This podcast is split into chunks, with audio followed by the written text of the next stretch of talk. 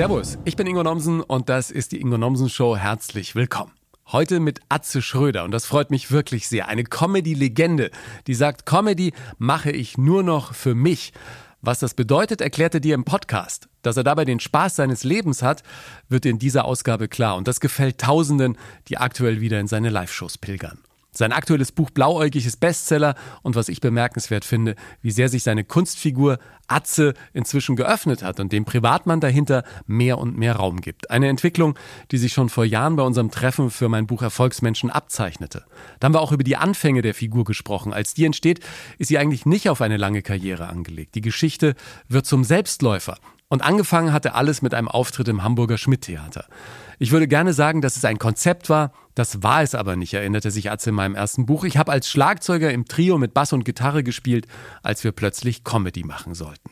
Das Interessante, die Band wusste damals gar nicht genau, was Comedy ist und schlüpft spontan in neue Rollen. Der Bassist wird zu Amaretto von Bali, der Gitarrist zu Jonas Wagner aus dem zehnten Stock und er als Schlagzeuger zu Atze Schröder.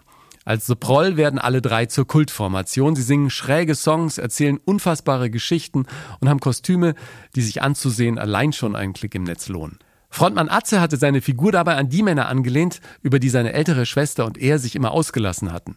Die sahen unmöglich aus, hatten eine große Fresse und haben trotz allem die ganzen guten Frauen abgeschleppt. Zitat Atze Ende ja, über diese ganz besondere Spezies.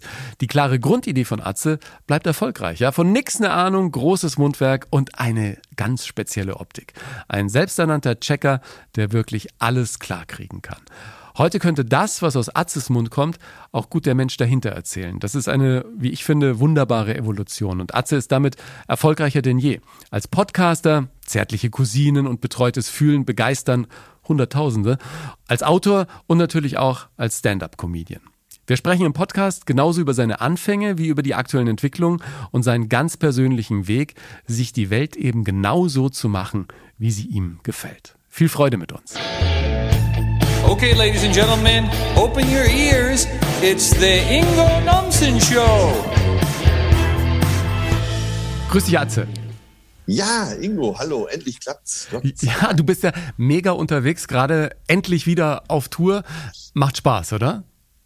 Total. Äh, es hat mir mehr gefehlt, als ich dachte. Und ähm, die ersten Tage waren auch so ein bisschen von Nervosität geprägt. Ich war noch nie nervös vom Auftritt in meinem Leben, aber jetzt war es soweit, als es dann endlich wieder losging. Und die ersten fünf Minuten auf der Bühne blieb mir auch tatsächlich die Sprache weg. Krass, einfach weil diese Energie vom Publikum dann kommt und wenn du die vollen Hallen spielst, das ist natürlich noch ein bisschen mehr als in einem kleinen Saal, ne? Ja, auch überhaupt äh, aufzutreten. Zwei Jahre nicht auf der Bühne gewesen. Ich musste für mich erstmal feststellen, ob ich überhaupt noch Komiker bin. Und äh, oder erstmal werde, kann man ja. auch sagen, mit bösen Zungen. Äh, ja, war schon spannend. Was ist für dich äh, als alter Hase in dem Business? Für mich ist das ja alles noch relativ neu. So das Wichtigste auf der Bühne, wenn du raufgehst? Äh, dass man sofort so äh, seine 100 Antennen draußen hat, um zu wissen, mit wem man es da zu tun hat, mit welchem Publikum. Ja. Da gibt es natürlich so fast ritualisierte Fragen oder eben auch äh, Pointen über die Stadt, wo man gerade ist und Befindlichkeiten des Publikums, wo man dann relativ schnell sagen kann, so nach einer Minute, äh, wie so das Mindset an dem Abend ist. Ja, jetzt sagst du ja trotzdem, Comedy mache ich eigentlich nur noch äh, für mich. Ja. Ist, ist, seit wann ist das so?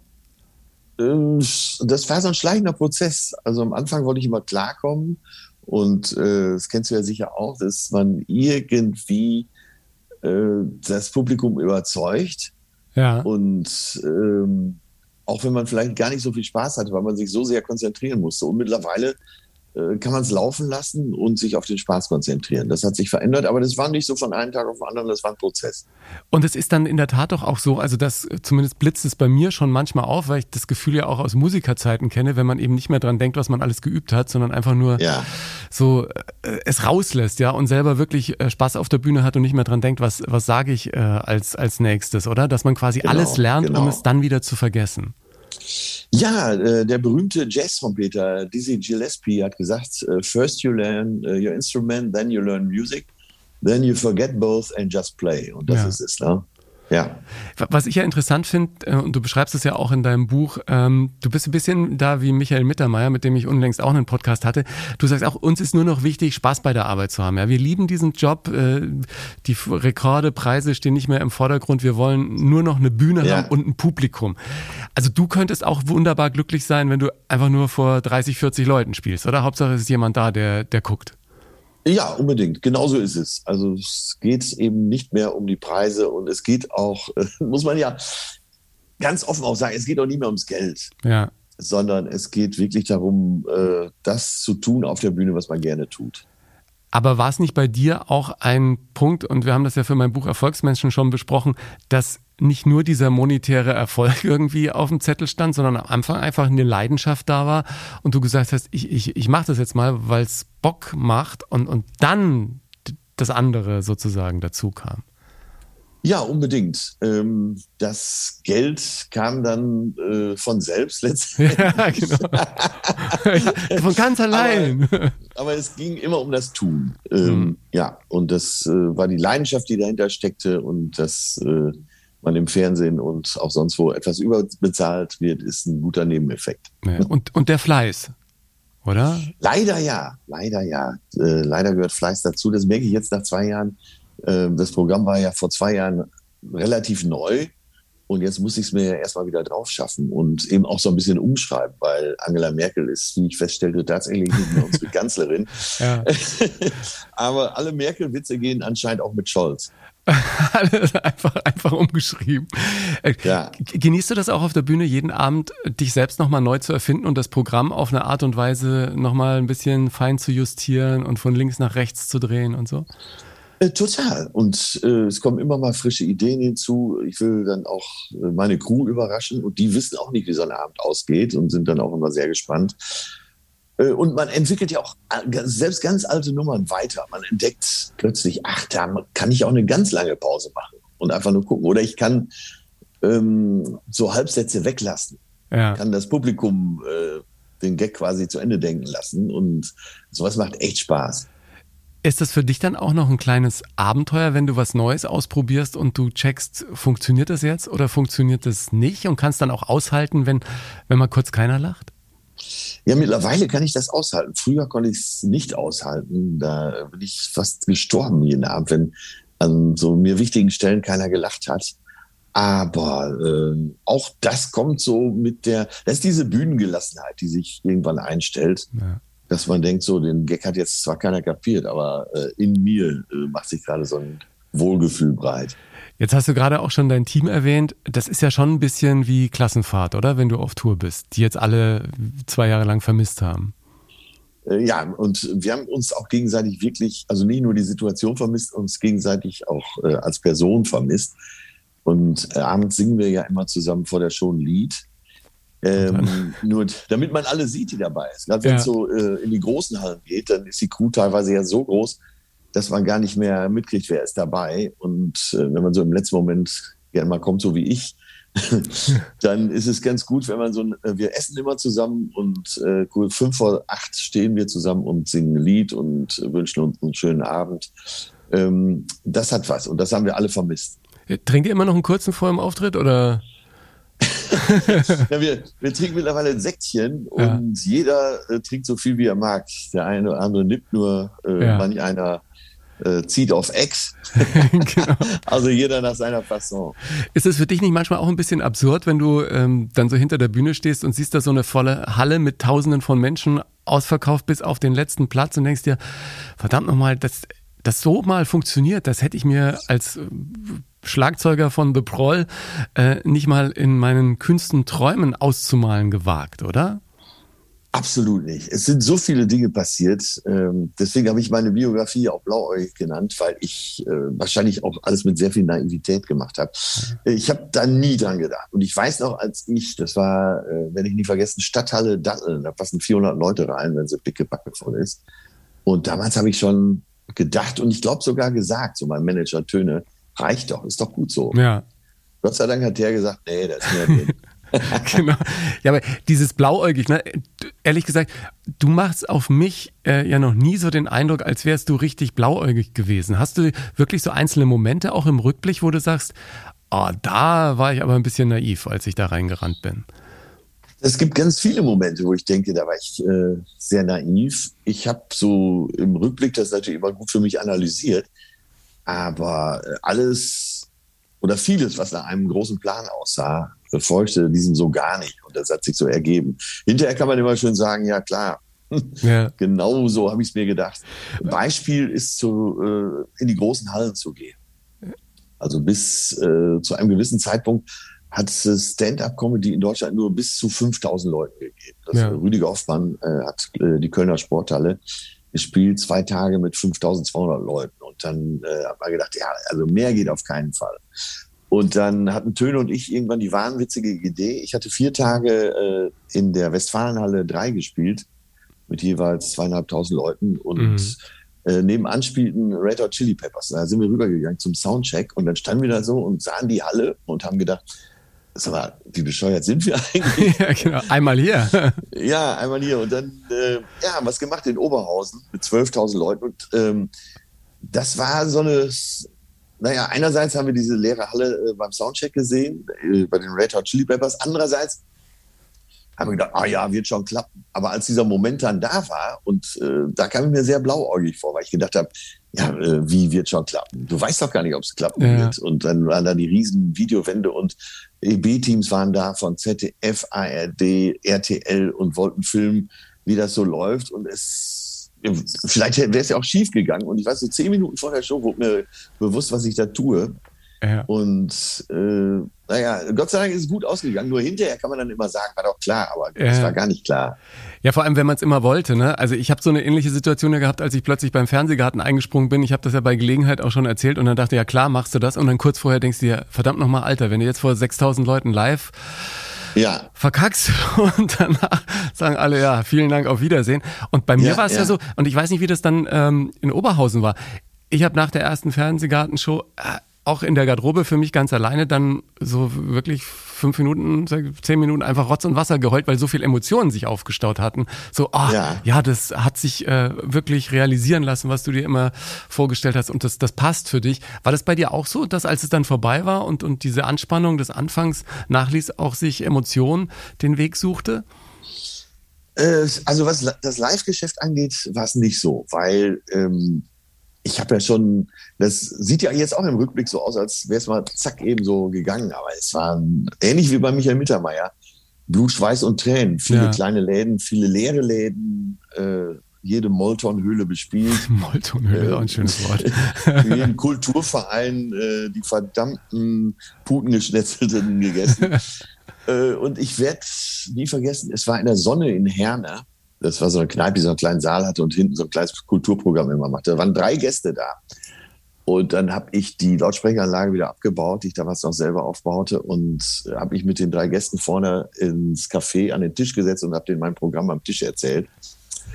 Ähm, und deshalb, du hast ja eben gefragt, so fällt man dann in so ein Loch nach einer Show oder kommen die Emotionen raus? Ähm, das, dazu war der Weg zu lang. Ja. Also als das dann so war und äh, jetzt die eben beschriebene Halle zum ersten Mal geklappt hatte, die große Halle, nee, das war nur Freude. So ja. Backstage, hoch die Tasten. Ja, aber bei mir äh, waren es auch Freudentränen. Das, das kann man. Ja, ja, habe ich auch so verstanden. Habe ich auch so verstanden. Ja. Es, war, äh, es war so eher, äh, man hatte noch große Fresse dann, ne? habe ich auch gesagt. Dick, dick, äh, Kommando dicke Hose. Ja, so, ja genau. So ein bisschen. Aber ich finde in der Tat, für mich ist ja diese Welt auch der Kulturvereine und der kleinen Theater und so eine ganz neue und ähm, eine ganz fantastische, wie ich finde, irgendwie der kleine Backstage-Knutzelzimmer und irgendwie ja. äh, süße Bühnen und äh, ich, für mich ist es so ein bisschen Rock'n'Roll jetzt. Äh, und ich war jetzt gerade in ähm, Bayernfurt am Bodensee, da ist immer so eine Kulturbörse mit irgendwie tausend Theaterbetreibern von Schweiz, Österreich, Deutschland und so. Und das ist so eine ganz andere Welt als das Fernsehen. So, so ein bisschen, ja, ein bisschen ja, entspannter auch und nicht so, eben nicht so ganz auf dicke Hose, ja? Sondern. Äh, ja, ich weiß genau, easy. was du meinst. Und äh, du bist auch mehr dein eigener Chef eben. Genau. Das, äh, das macht den großen Unterschied. Du bist zwar auch für, stehst für alles gerade, was da passiert, aber äh, es macht ja Spaß. Es ist ein hoher, ein hoher Grad an Selbstverwirklichung. Ja. Und äh, du hast tatsächlich, ich vermisse auch die Zeit so ein bisschen der Kulturvereine und alle sind so nett und bemüht und freuen sich, dass du da bist. Und äh, bei den Mixshows trifft man andere Kollegen. Das ja. war auch schon eine gute Zeit. Und ich könnte mir vorstellen, das auch wieder so zu machen. Aber du machst es ja auch bei Gelegenheit, oder? Du gehst dann schon ja. nochmal ähm, als Überraschungsgast, dann natürlich das Publikum äh, flippt aus, aber plötzlich steht Atze Schröder da und probiert ein paar Nummern aus in einem kleinen rauchigen Club, wo der Schweiß von der Decke tropft. ja, ja, ja. Ich habe vor, äh, ich glaube zweieinhalb Jahren habe ich mal äh, bei Oliver Polak im Vorprogramm gespielt. Ja. Ich hatte Olli angerufen, wir sind ja befreundet und äh, ja, der er spielt meistens so drei, vier, 500er Säle. Und ich habe gesagt, wäre es ja nicht lustig, ich würde in deinem Vorprogramm spielen. Und dann sagt er, meinst du das jetzt ernst oder was? Ja klar, ja, sagt er, ich bin dabei. Und das war so verrückt, weil erstmal, er hatte auch ein ganz anderes Publikum als ich. Und dann stand ich da vor diesem ganz anderen Publikum und musste wirklich auch jedes Mal kämpfen. Und die äh, Kulturschaffenden vor Ort waren doch meistens auch sehr verwirrt. Ich weiß, Hamburg-Kampnagel, einer der Tempel für äh, ernsthaftes Kabarett und äh, Co. Ja. Als sie erfahren haben, dass ich da im Vorprogramm spiele, sind fast ausgelassen. Sie wollten die Veranstaltung absagen. Nein! Ja, und dann war auch jemand äh, vom Feuilleton da, der auf jeden Fall über Oliver Polak schreiben wollte. Und jetzt kriegt der plötzlich 20 Minuten Atze Schröder geboten. Ich glaube, der hat getobt vor Wut, was er dann Innerlich, ja. auch, auch, wirklich in dem Artikel äh, so zum Ausdruck brachte. Ähm, also ich habe da vor Ort echt gekämpft, aber es hat auch geklappt. Die Hütte stand wirklich Kopf und die Leute äh, waren voll drauf und ja. äh, haben gelacht und geklatscht. Und der Typ hat aber das so geschrieben, als hätten die Leute mich ausgebuht und äh, jeder Gag wäre verreckt. Aber ähm, das macht ja aber nichts mehr, ne? Am Anfang der Karriere äh, fühlst du dich natürlich vernichtet, aber jetzt äh, ja. lachst du dich natürlich schlapp. Aber was ich ja spannend finde, ähm, Francis Rossi, der Sänger von Status Quo, hat mal in der Show, als ich gesagt habe, was gibt's denn in den ganzen jungen Leuten mit auf dem Weg, die alle Rockstar werden wollen, sagt er, don't do it, ja. Und sowas ähnliches hat, also um, um zu motivieren und sagt er, diejenigen, ähm, die es sowieso wollen, die schaffen es dann auch und die okay, anderen, den, den erspart man einen schweren äh, Weg ins Abseits. Aber Hugo Egon Balder sagte zu dir ja auch, äh, lass it, ne?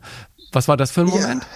Ja, ähm, das muss so 94 gewesen sein. Äh, RTL Samstagnacht. Ja. Das war ja der deutsche Tempel für Comedy und Hugo Egon Balder war das Mastermind für deutsche Comedy und äh, entschied da über große Karrieren oder Nicht-Karriere. Und ich bin da aufgetreten, äh, habe mich da so reingemogelt, weil ich mit der äh, Sekretärin des Programmchefs Marc Konrad Essen gewesen bin und die hat mich dann oh, ihr wart nur Essen, ne? Sendung gebracht.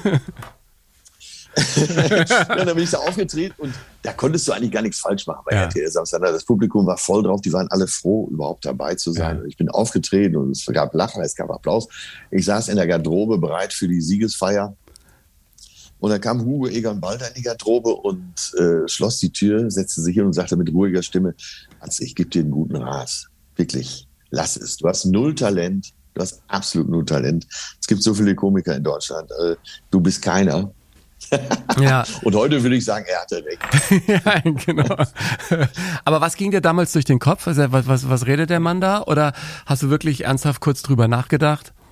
Nee, ich war auch damals schon so naiv, man kann auch sagen, doof, äh, dass ich gedacht habe, der Typ hat ja echt überhaupt keine Ahnung.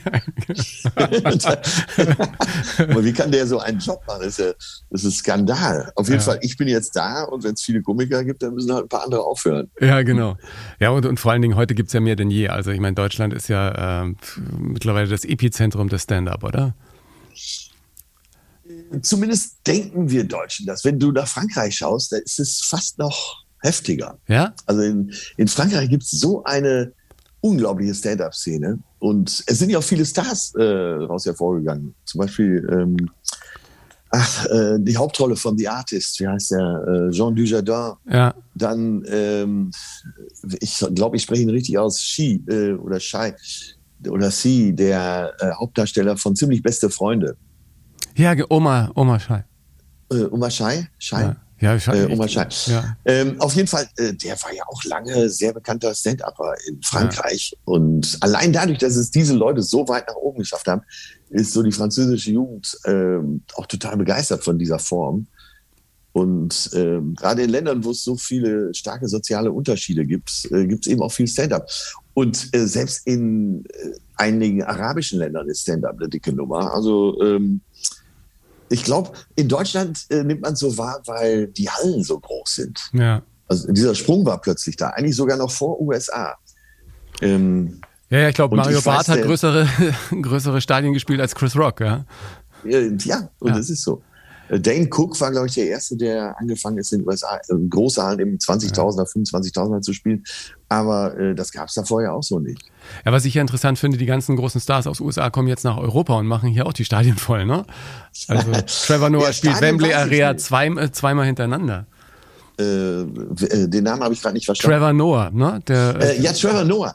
Aber der ist auch eine Ausnahme, weil er eben auch äh, Late-Night-Talker ist und somit auf der ganzen Welt präsent. Ja. Äh, ich hatte übrigens äh, mich auch mit dem Gedanken getragen, dahin zu gehen, hab, aber dann war das typisch in der Pandemie. Ich habe im Dezember gedacht, ich kaufe Karten für Mai.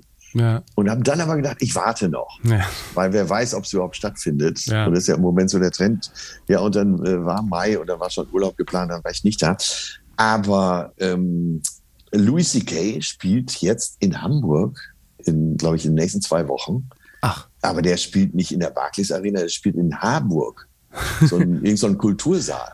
Ja, auch cool, ne? Also, ja. äh, obwohl der in Amerika ja ganz andere Probleme hat, ne? Also, der, der, ja, die kann er ja in, in, Europa noch kriegen. ja, genau. so ein bisschen. Ich würde gerne noch mal kurz bei deiner Zeit bleiben, in der es losging. Also ich erinnere mich ja auch noch, RTL Samstagnacht, das Tigerhöschen, ähm, Tigerbadehöschen und dann die Brille, äh, der Look.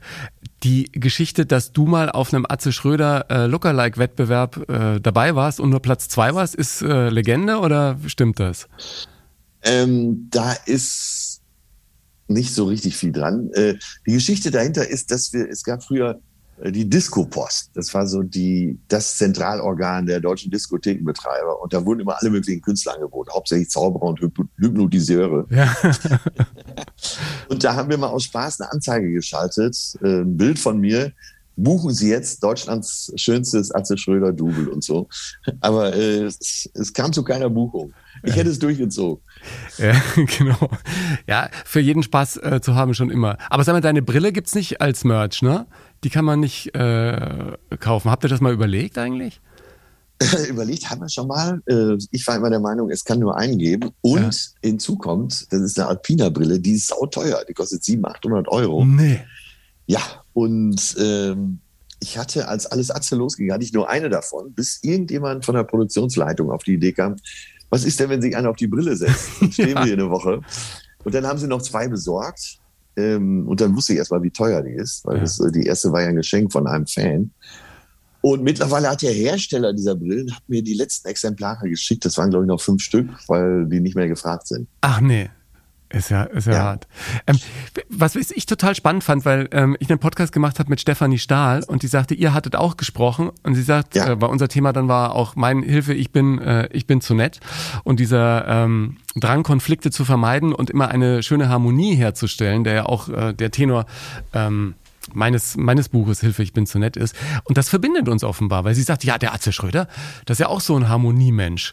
Woher, ja. woher kam das bei dir? War das auch das Elternhaus, das dich geprägt hat, dass es da auch in erster Linie Friede, Freude, Eierkuchen gab? Äh, mit Sicherheit. Bei uns zu Hause wurde nie gestritten. Also diese Streitkultur, von denen alle sprechen. Gab es bei uns auch nicht. Äh, von der alle sprechen, äh, die gab es bei uns nicht. Ja. Es wurde nie gestritten. Und äh, das fand ich immer sehr angenehm, aber das, du wirst jetzt wahrscheinlich zustimmen, das hat sich später im Leben als so ein bisschen hinderlich herausgestellt. Ja. Weil allein das Wort Nein kommt mir oft schwer über die Lippen. Ja. Ja, da muss man halt eben aufpassen. Ähm, das ist ja auch dann auch mein äh, Credo, dass man selber nicht auf der Strecke bleibt. Ne? Was war bei dir der Auslöser, da ein bisschen am Schräubchen zu drehen, dass du selbst äh, im Zuge deines Hangs zur Harmonie nicht untergehst? Äh, naja, ich bin schon ein großer Verdränger. Ich, dadurch, dass ich eine gute Agentur habe, konnte zumindest beruflich äh, die Agentur alles regeln. Hm. Also es hieß ja auch eine ganze Zeit lang, Atze brauchst du gar nicht fragen, du sagst sowieso immer ja. Hm. Und da kommt aber hinten dran meistens der Pferdefuß, den äh, viele gar nicht so identifizieren, dass ich sage, aber ruf noch eben in der Agentur an. ja, genau. Und da kommt immer nur Nein. ja, genau. ähm, ja, und privat ist es so, ja, man braucht ja auch Mut, ja. Äh, um ein gutes Leben zu führen. oder ein bewusstes Leben zu führen, was du selber auch steuerst, brauchst du ja Mut. Und wenn man nicht völlig verblödet ist, dann kommt man ja irgendwann drauf, dass man äh, ein bisschen Arsch in der Hose haben muss und vielleicht auch ab und zu mal die Eier auspacken. Ja. Till sagt ja ganz schön ähm, am, am Ende eures gemeinsamen Buches Blauäugig, Atze macht sich die Welt, wie es ihm passt. Ja, Das kann man ihm manchmal sicherlich vorwerfen, aber es nützt nichts. Er hat sich dafür entschieden ähm, und, und zieht das durch. Also bist du so ein bisschen die ähm, fleischgewordene Pipi Langstrumpf am Ende des Tages und baust dir wirklich hab, dein Leben so zurecht, wie du es gerne hättest? Äh, ja, äh, also ich habe Pipi Langstrumpf eh schon immer als fleischgeworden empfunden, aber äh, ja, das stimmt schon. Ich habe auch über meinem Schreibtisch ein schönes Bild von Pippi Langstrumpf hängen und da fühle ich mich sehr gut erkannt. Mhm. Und das möchte ich auch eigentlich gar nicht verlassen. So, das ist äh, einfach so die Grundstruktur meines Lebens. Damit falle ich oft genug auf die Fresse. Aber ich werde lieber ab und zu enttäuscht, als äh, nicht so blauäugig durch die Gegend zu laufen. Ja. ja. Ja, die Geschichte ist ja auch die, ich, ich glaube, das hängt auch damit zusammen, dass du sagst, ich will das was ma machen, was mir Spaß macht. Ich äh, mache die Welt, wie mir sie passt. Und in meiner Welt kann ich auch irgendwie alles erzählen, weil den Podcast, den du mit Till zusammen machst, da packt ihr ja auch ab und zu Stories aus, wo ich am Anfang dachte, Alter, das kann man doch nicht öffentlich so erzählen und dann auch Menschen so irgendwelche Stories äh, von bekannten Persönlichkeiten des öffentlichen Lebens dann einfach so auf den Tisch legen, ja.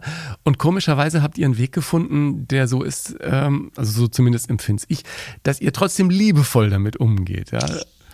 Naja, wir, äh, also wenn wir äh, irgendwelche Ärsche küssen, dann meistens ja auch die, die sie aus dem Fenster halten. Ja. Ähm, und Harald Schmidt hat mal gesagt, äh, ich mache nur Witze in der Sendung für über Leute, die äh, über 10.000 im Monat verdienen. Genau. und so ähnlich ist es bei uns auch. Also äh, die haben sich dann meistens auch redlich verdient. Ja. ja. Also Echte Gefühle äh, heißt ja auch dein aktuelles Programm. Du machst noch einen anderen Podcast zusammen mit Leon Winscheid, den ganz viele hören, der heißt Betreutes äh, Fühlen. Hat dir diese Arbeit mit Leon geholfen, dann auch dich besser zu verstehen lernen? Äh, ja, also erstmal ein großes Ja vorneweg. Äh, Leon geht's ähnlich am Anfang äh, ja, hat das ganz schön geholpert mit uns beiden. Mhm. Wir mochten uns nicht auf Anhieb. Der ist ja in derselben Agentur wie ich. Und ähm, jemand aus der Agentur kam auf die Idee, dass wir doch zusammen Podcast machen könnten. Dann haben wir uns getroffen.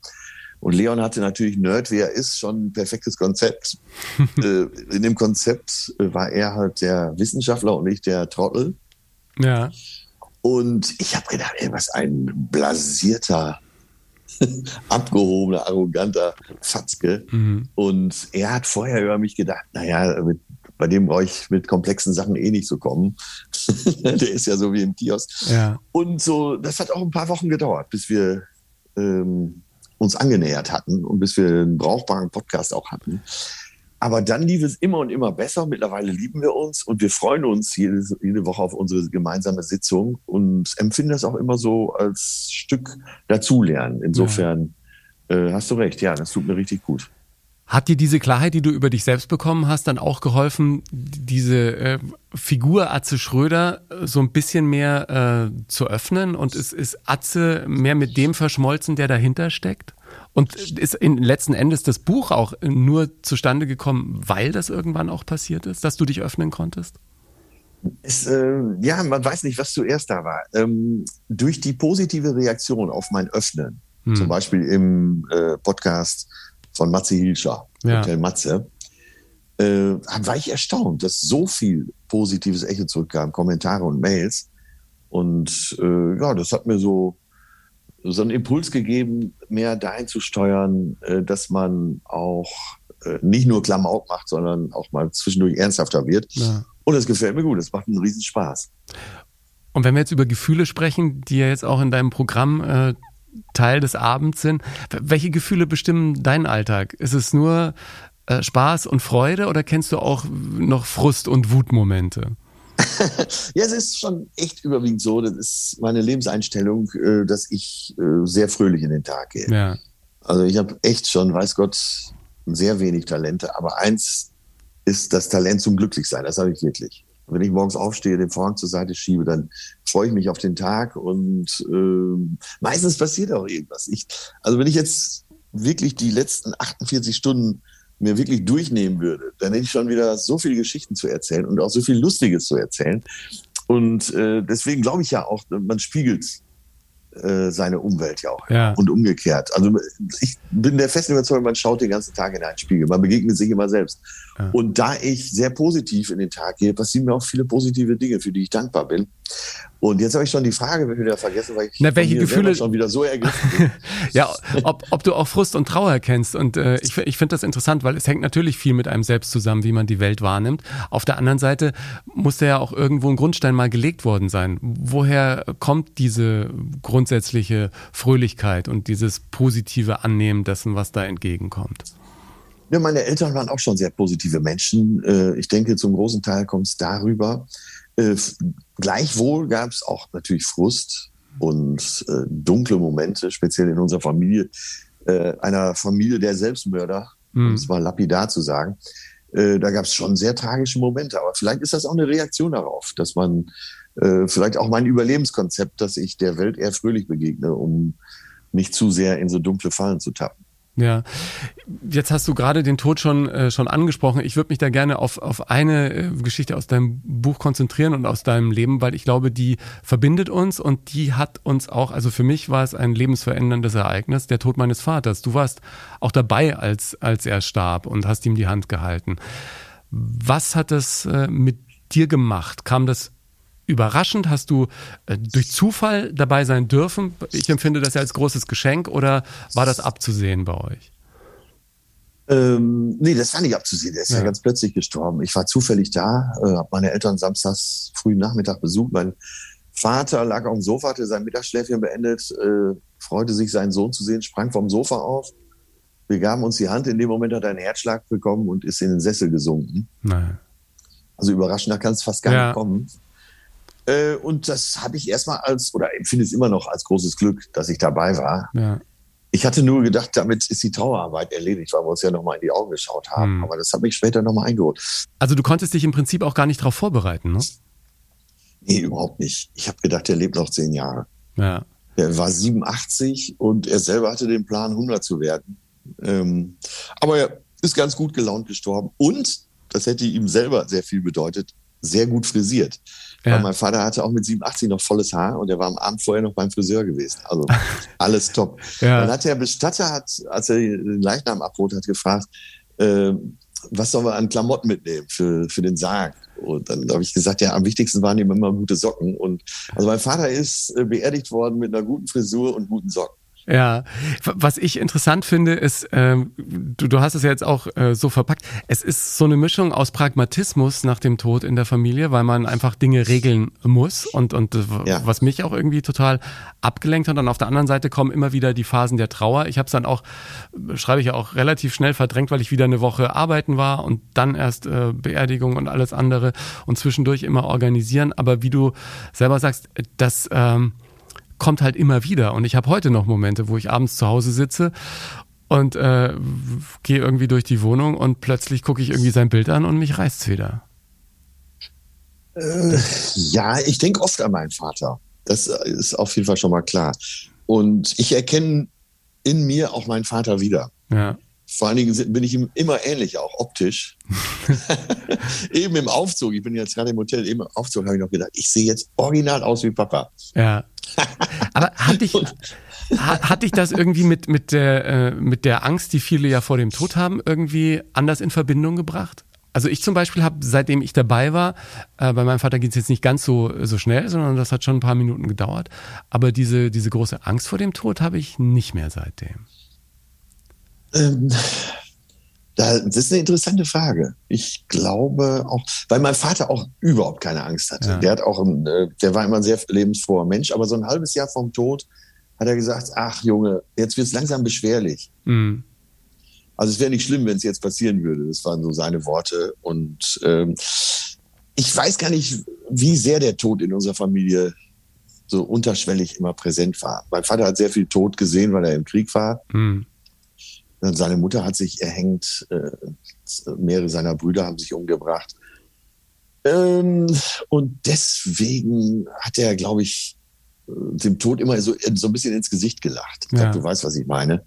Und das hat sich, glaube ich, auch auf mich transportiert. Ähm, und ich würde jetzt mal sagen, wenn es soweit ist, dann verhalten wir uns ja wahrscheinlich alle anders. Ja, das glaube ich auch nochmal. Ja. Aber äh, nee, ich habe nicht so besonders viel Respekt vor dem Tod. Was hast du denn für eine Kindheit gehabt? War das äh, eine fröhliche Familie, die dann auch sofort mit dir d'accord ging, als du gesagt hast, äh, Comedy ist es und Musik machen und, und, und Spaß haben auf der Bühne? Also wir waren schon eine extrem fröhliche Familie. Bei uns wurde wirklich äh, von klein auf von morgens bis abends gelacht.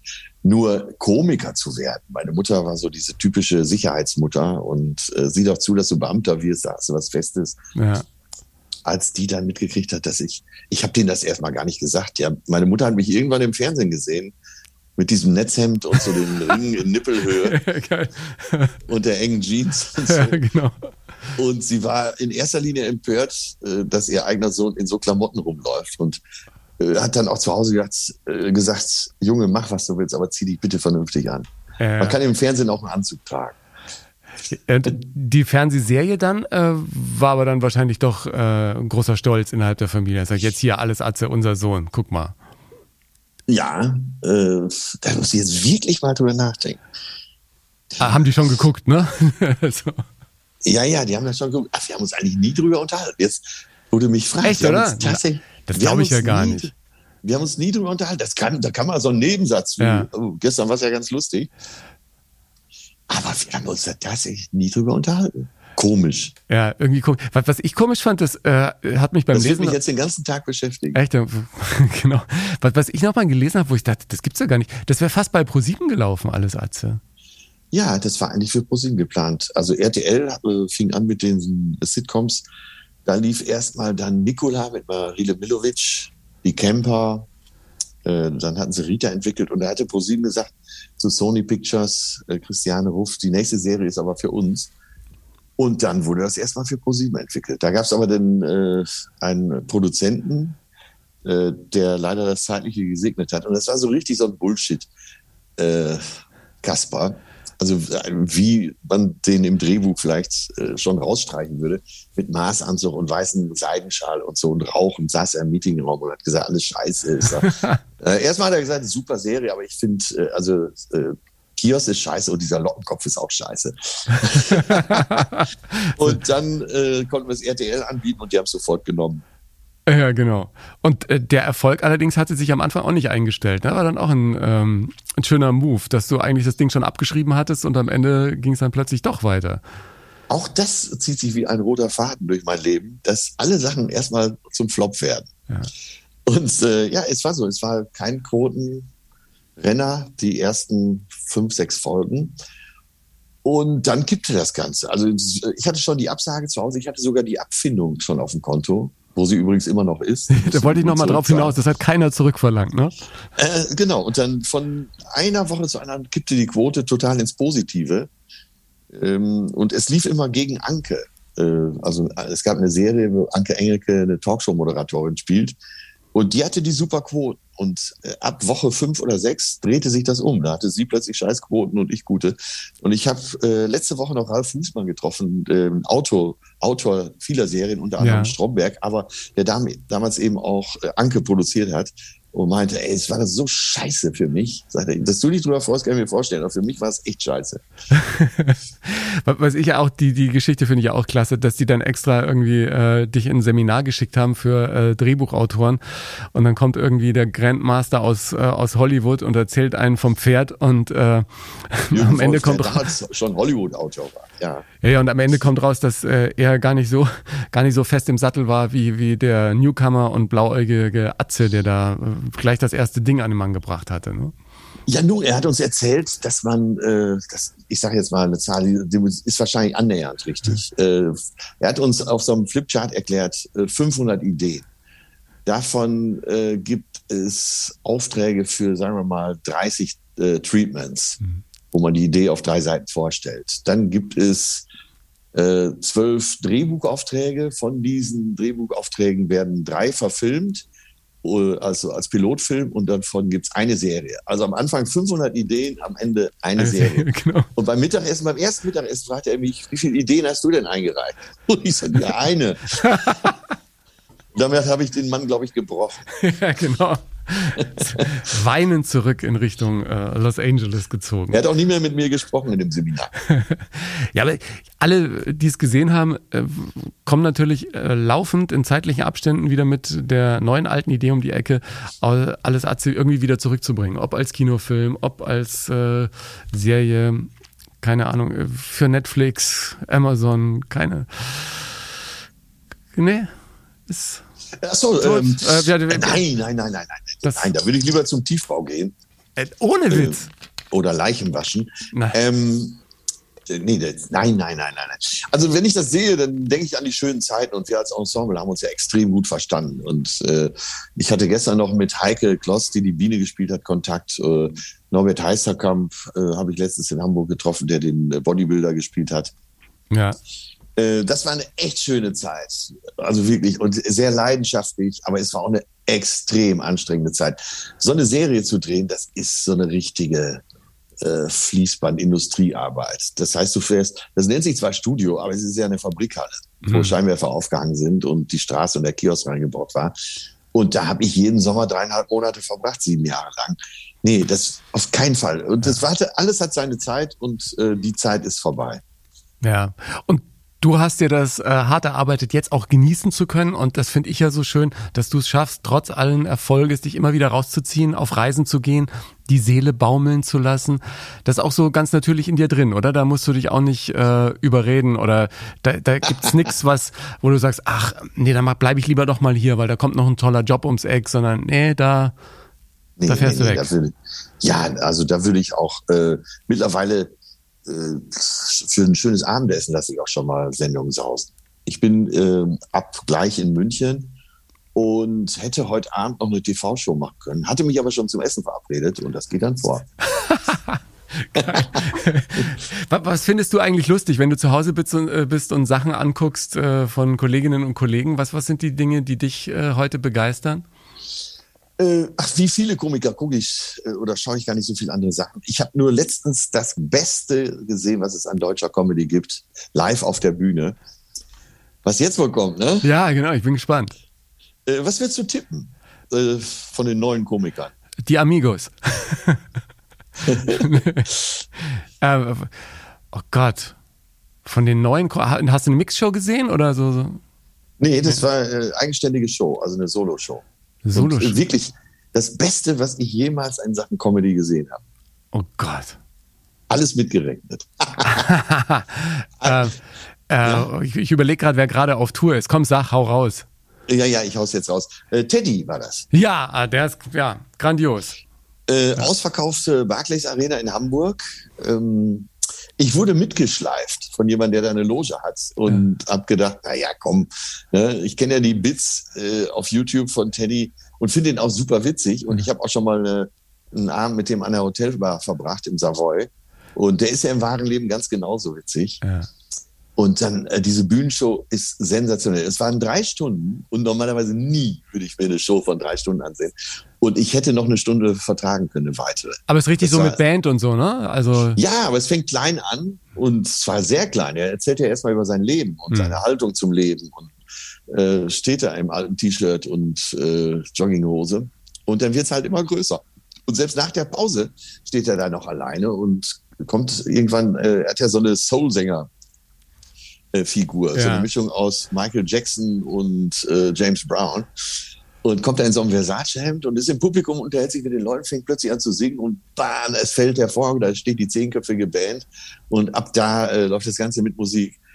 Äh, der Abend war eine echte Sensation, das muss ich schon sagen. Krass, ich habe ihn äh, zum ersten Mal, muss ich ehrlich sagen, richtig wahrgenommen bei äh, Last One Laughing bei, bei Amazon, wo dann plötzlich mit irgendwie mit diesem, diesem Papageien oder mit diesem Meerschwein um die Ecke kommt, das immer, oder Papagei, der alles wiederholt. Nee, ich glaube, es war ein kleines Meerschweinchen. Ich dachte, ey, was macht der da für Zeug? Was macht der da für Zeug? Weil wenn du es ich habe mir dann gedacht, wenn man es aufgeschrieben lesen würde, würde man sagen, ja, ja was, was soll das? Ja, was, nee, das kannst du da? nur erst spielen, ja. Ne? mit, mit einer Freiheit, so ähnlich wie bei Helge Schneider, das kannst du ja auch nicht aufschreiben. Ja. Das kannst du nur mit äh, viel Wahnsinn und äh, Mut erarbeiten, glaube ja. ich. Einfach ausprobieren, was einem selber Spaß macht. Und ich glaube, der hat ja. dabei äh, jede Menge Spaß. Jetzt hatten wir gerade die Musik schon angesprochen. Es gibt ja zum Podcast eine Playlist, der beste Song der Welt. Was ist für dich der beste Song der Welt? Oh Gott, äh, Musik ist ja eigentlich gar nicht so mein Thema. Äh, ja, du bist ja immerhin äh, Schlagzeuger lange Zeit ja, gewesen. Deswegen mag ich Musik ja auch, nicht. ähm, muss ich mir merken. Ich, ich, hatte zeitlebens immer viel mit Musik zu tun. Ich komme ja aus einer sehr musikalischen Familie. Meine Schwester ist ja auch eine tolle Pianistin. Der beste Song der Welt. Äh, es muss natürlich was ganz Einfaches sein. Vielleicht äh, was von Tom Petty. Learn to Fly oder. Auch eine schöne Nummer, ja. Ja, und die Antwort darauf, auf Learn to Fly, ist ja von den Foo Fighters äh, Wheels. Wheels come down. Ja. Äh, ne? Einmal geht es ums Abheben im Leben genau. und äh, da geht es um wieder auf die Erde zurückzukommen. Und äh, der Sound ist ja ungefähr der gleiche. Da haben sie ja wirklich den Tom Petty. Äh, ich würde die beiden Nummern nehmen. Die, ja, ganz unbescheiden. Dann, äh, ja. äh, dann zwei. Aber weil es dann ausnahmsweise zu der Geschichte besser passt, dann, ähm, dann würde ich das machen. Äh, ich würde eine Geschichte gerne noch kurz mit dir besprechen, wie du das siehst. Interessiert mich.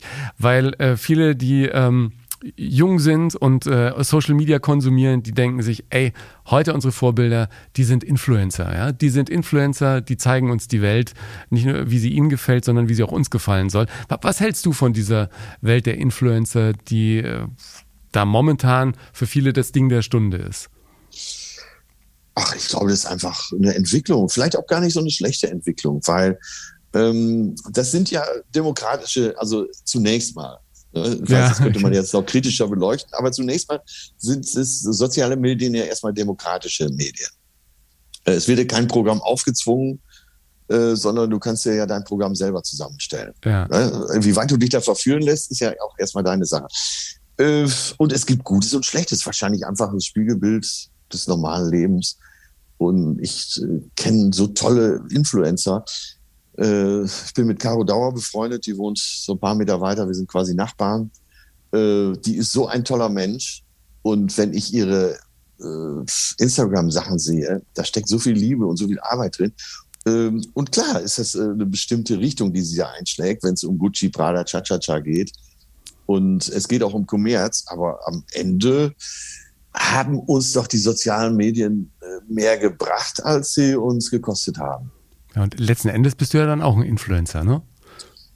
Immer schon gewesen. Nein, aber, ich, äh, aber stell dir mal vor, du, du bist alt äh, und hast keinen mehr und äh, bist so nah an, bist vielleicht auch ein bisschen einsam. Ja. Dann ist doch zum Beispiel so Facebook, Instagram und so weiter und Google sind doch erstmal das Fenster zur Welt. Ja, und ich, ich stelle mir auch vor, wenn ich mal 80 bin, könnte ich immer noch als Influencer durchstarten. Ziehe ich mir einen Tweetanzug ja. an und äh, mache irgendwelche. Du könntest dich, könntest dich auch verabreden. Ja, ja. Oder man, man, gründet Gruppen äh, mit gleichen Interessen. Also es kommt darauf an, wie man es nutzt. Ja. Oder macht einen Podcast hier einfach übers Netz per Zoom läuft. Ja, ey, wer hätte das gedacht? Vor fünf Jahren hätten wir doch gesagt, wie bitte? Was, was soll das? Ja. ja, du jetzt vielleicht nicht, aber ich bin ja äh, deutlich älter als du. Also ich Na hätte ja. gedacht, jetzt dreht er durch. Aber ist Alter für dich überhaupt ein Thema? Nee, oder? Äh, nee, nicht wirklich. Also jetzt denke ich schon manchmal so vorm Spiegel, äh, wenn ich den Arm so auf eine bestimmte Art und Weise halte, sehe ich aus wie mein 80-jähriger Papa. Nein. Doch. Aber äh, so ist es eben Ich, ich äh, schmunzel dann eher darüber. Oder äh, meine Freundin ist auch deutlich jünger als ich, ja. die, die macht da auch ihre Witze drüber. Ja. Äh. Aber turnst du noch eigentlich? Du warst ja Megaturner. Machst du noch irgendwie Völkeraufschwung? Ich mache keinen Sport. Nur, äh, komm, das kann, äh, komm, bei dem Oberkörper, ich, das kannst du mir nicht erzählen. Nee, das sind Relikte längst vergangener Tage. Und äh, das ist so wie, sagen wir mal, äh, Schloss Sanssouci. Das, äh, hier und da wird noch ein bisschen gespachtelt, aber ansonsten bewundert man dieses alte Bauwerk. Ich, ich hätte jetzt gerne noch einen Tipp gehabt für einen Waschbrettbauch, weil das ist ja eine meiner großen Challenges für die nächsten. Frag Mickey Beißenherz. Ja, der hat auch einen Top-Body, ne? weißt du, wen du noch besser fragen kannst? Kai Flaume. Äh, weil der hat ja so äh, Sport ja. für sich so richtig entdeckt. Der ist irre, ja. Also. Ja, oder der ist ja echt irre und der ist äh, besessen, kann man schon sagen. Und der hatte mit Philipp Westermeier ja so eine Challenge. Wer schafft die meisten Klimmzüge? Und ähm, ja, Kai geht ja schon fast wissenschaftlich an die Sache ran und hört sich dann äh, einen speziellen Trainer genau für dieses Gebiet. Ja. Äh, also falls du Waschbrettbauch willst, dann musst du ihn fragen. Gut, dann, äh, dann kläre ich das mit Kai. Atze, ich danke dir ganz herzlich. Ja, eine schöne Sehr Tour gerne. und ähm, ja, komm gut nach München und genieß weiter dein Leben. Hat mich gefreut, dass du dir die Zeit genommen hast. Ja, habe ich gerne gemacht. Äh, wir mögen uns ja auch privat sehr gerne und äh, ja, genießt du auch sehr dein Leben. Und äh, denk immer an Pippi Langstrumpf. Wir machen uns die Welt, wie sie uns gefällt. Danke. Wenn du mehr zu den Menschen im Podcast wissen und tiefer in die Themen eintauchen willst, in den Shownotes gibt's jede Menge Links dazu. Folg mir auf Instagram oder Facebook, teile den Podcast mit deiner Community und anderen, denen er gefallen könnte, poste dein Feedback unter den Beiträgen zur Folge oder schick mir einfach eine Nachricht. Wenn du Lust hast, schau gerne auch in mein Buch Hilfe, ich bin zu nett rein, in dem ich meine Entwicklung der letzten Jahre beschreibe, raus aus der Nettigkeitsfalle, rein in ein ganz neues Leben. Ich freue mich, wenn du auf Apple Podcasts oder Spotify eine ehrliche Bewertung abgibst, das erhöht die Sichtbarkeit der Show. Dank dir dafür. Die Playlist zum Podcast heißt Der beste Song der Welt und die gibt's auf meinem Spotify-Kanal. Alles wird in den Show Notes verlinkt. Dir vielen Dank fürs Hören heute und bis zum nächsten Mal.